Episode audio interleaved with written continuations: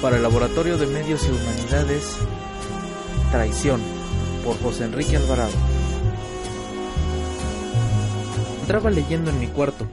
Normalmente no acompaño mi lectura con música, pero mi primo ese día estaba junto a la ventana. Estaba con su estéreo y escuchaba sorprendentemente a Tchaikovsky. Yo leía las tragedias de Séneca en una edición con texto en latín y en español, con un costo de 10 pesos en el remate de las islas. En la portada estaba la fotografía del galo suicida. Leía la tragedia de Agamenón, aquel gobernante veterano de la guerra de Troya, marcado para siempre por los horrores del conflicto, y que finalmente muere traicionado por su esposa, Clitemnestra, asistida e incitada por su amante Egisto. Recuerdo bien que en la clase de mito y religión la profesora nos mencionaba que durante los primeros años del siglo XX el arqueólogo británico Arthur Evans descubrió los restos del Palacio de Nosos en la isla de Creta. En el interior de las ruinas encontró una bañera, la cual juraba que era el lugar donde había ocurrido el asesinato traicionero de Agamenón. Decidí moverme a la computadora para buscar más sobre eso y encontré entonces un precioso documental doblado al español acerca de la isla de Creta y las maravillas que Evans había encontrado en ese lugar. Me puse mis audífonos para poder escuchar sin que la música de mi primo me distrajera, pues ya había cambiado de Tchaikovsky a una balada pop cantada por los Billys. Las ruinas del Palacio de Nosos fueron descubiertas entre 1905 y 1906 por Sir Arthur Evans, un arqueólogo británico. El palacio estaba situado en la capital del imperio cretense, una civilización pacífica y que rara vez entraba en conflicto con algún otro pueblo. Es sin duda impresionante. El personaje de Agamenón se ha convertido en una figura trágica, aunque ha sido prácticamente opacado por otros como Edipo o como el rey Egeo. Este último, en la leyenda del Minotauro, se lanza al mar tras recibir el mensaje equivocado. Su hijo fue asesinado por el Minotauro cuando en realidad éste había triunfado en la conquista de la bestia. ¿Te quieres callar? Pusiste este video porque quieres aprender, ¿o no? Ahora cállate y aprende.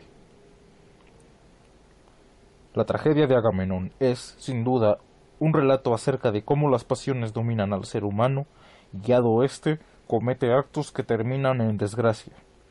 Otro ejemplo posterior de la traición ligada a la tragedia es el Cantar de los Nibelungos, una epopeya germánica del siglo XIII. Cerré el documental. Ahora escuchaba a Wagner. Entonces caminé hasta mi libro de Porrúa y lo abrí justo donde Brunilda es engañada por Hagen para que señale el punto débil de su marido Sigfrido. Este guerrero se había bañado con la sangre de un dragón para volverse inmortal.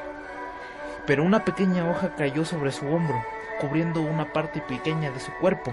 El resto de él se volvió inmortal, salvo ese pedazo. Hagen, impulsado por el coraje, los celos, aprovechó este punto y atestó un golpe mortal contra Sigfrido donde Brunilda le había señalado por tonta.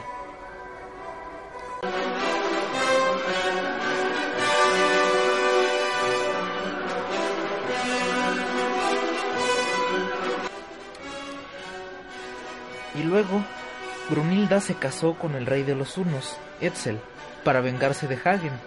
El resultado fue una carnicería, en la que todos murieron. La pobre Brunilda quedó cortada por la mitad, pero no sin antes haberle encajado un puñal a Hagen.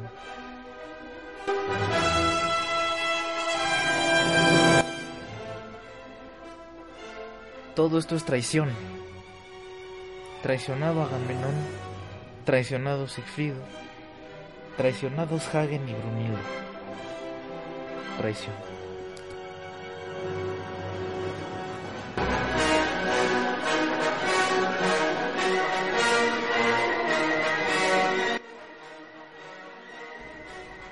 El Laboratorio de Medios y Humanidades presentó Traición por José Enrique Alvarado.